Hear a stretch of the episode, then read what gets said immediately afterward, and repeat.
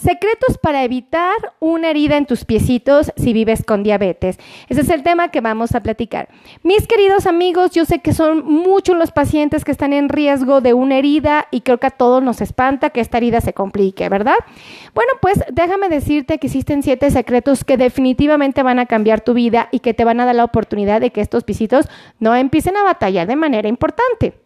Debes de saber que afortunadamente estos siete secretos son súper baratos, muy sencillos y gracias a Dios ayudan a evitar una amputación hasta el 85%. Entonces va a valer una amputación y, sí, sí, sí, una herida, ¿no?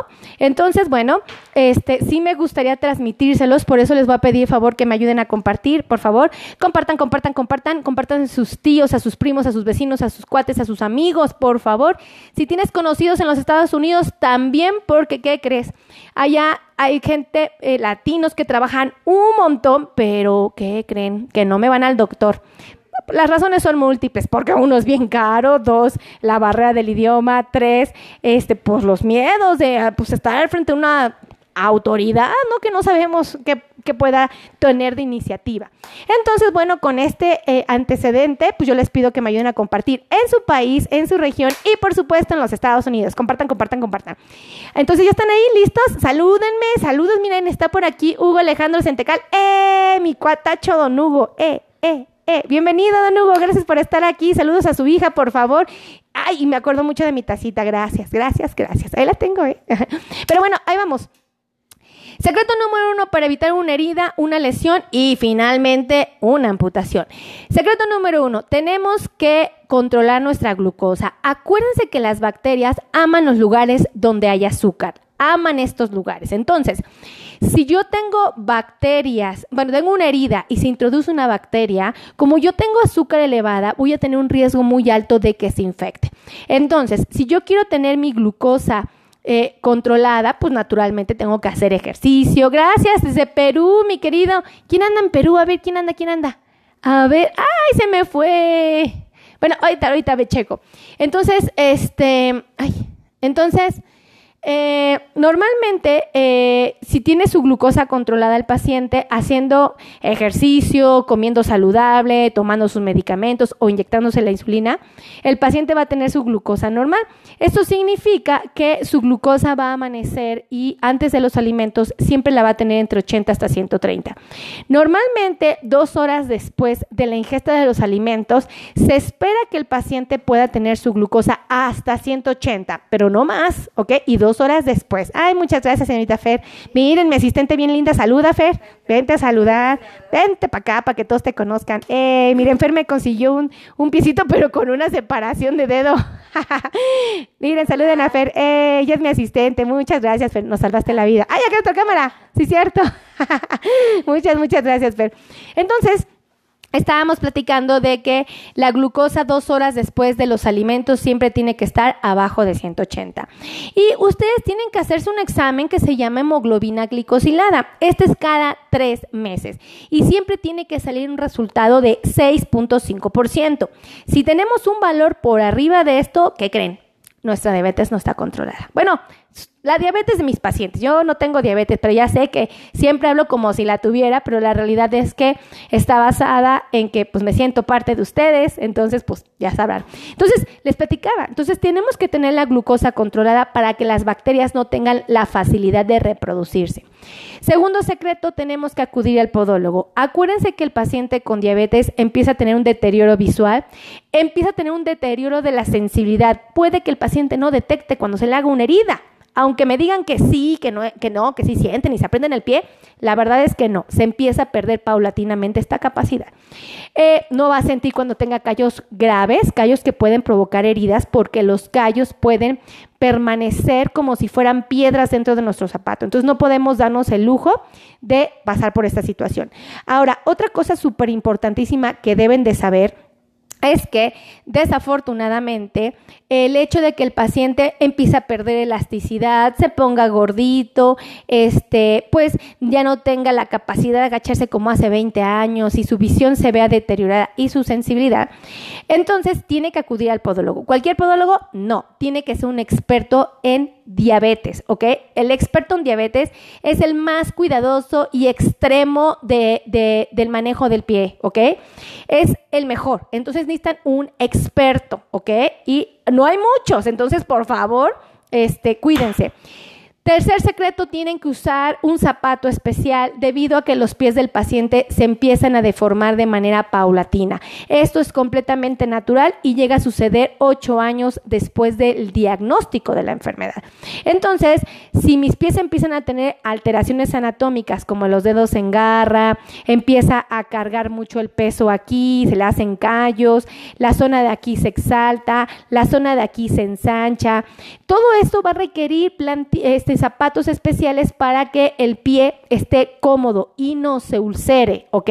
Compartan, compartan, compartan, compartan, compartan, compartan, compartan, compartan, compartan, compartan esta transmisión y por favor salúdenme, díganme de qué parte del mundo me están viendo. Yo aquí los, los veo todos. Y acuérdense que cuando ustedes me saludan o me dicen dónde están viendo este video, a mí el celular me dice quién está viéndolo. Si ustedes no hacen esto, pues yo nada más veo ojitos hermosos conectados, pero no sé quiénes. Entonces, salúdenme y así yo echo chisme ratito a ver quiénes son mis cuatachos.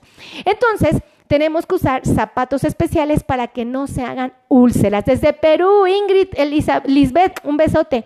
Entonces, eh, zapatos especiales, definitivamente. Desde Coahuila, muchísimas gracias, China, un besote. Entonces, zapatos. ¿Qué otra cosa tengo que usar? Calcetines. Calcetines que me ayuden para que mis pies no estén apretados, no se les hagan honguitos, eh, tengan la capacidad de respirar, la resequedad no sea tan grave. En fin, necesitamos usar calcetines especiales para diabéticos que no tienen costuras o si de tener son ultra finas, genuinamente ultra finas. Y no tienen resortes, son de algodón, ya sabrán. Otro secreto buenísimo es que por favor tienen que usar plantillas. Acuérdense que las plantillas sirven para amortiguar igual nuestras pisadas. ¿Tienen que ser plantillas generales? No, tienen que ser personalizadas, porque si mi pie tiene una anatomía diferente, va a requerir ah, eh, plantillas diferentes, entonces tienen que ser personalizadas. Otro secreto, tienen que cuidar su piel de que de la presencia de hongos, de heridas por resequedad. Entonces, eh, ¿qué tengo que hacer? Pues evitar que no se seque, que no se maltrate más. ¿Cómo? Usando un jabón para paciente con diabetes, que son los jabones neutro. A mí en lo personal me encanta el sote, es uno de los mejores. Hay otros también muy buenos, pero eso es una opción que podemos encontrar en todas partes del mundo. Otra cosa que tenemos que hacer es lubricar la piel. Acuérdense que una piel lubricada, humectada, es más resistente al roce, a una herida. No va a ser tan fácil para, para, para la piel recibir una agresión. Entonces necesitamos usar o aceite de almendras dulces o vaselina para que la piel esté sumamente protegida. Entonces, estos son siete secretos que hacen la diferencia y que permiten que el paciente pueda gozar de mucha salud. Así es que ahora que ustedes saben esta información de cómo estos secretos de cómo pueden evitar una herida, por favor, compartan, compartan, compartan. Les doy los teléfonos para los que quieran agendar cita conmigo, ¿vale? O con mi equipo, mis médicos que me apoyan aquí. ¿Quiénes son? Especialistas en quitarles el dolor de la neuropatía. Tenemos especialistas para corregir los problemas de circulación.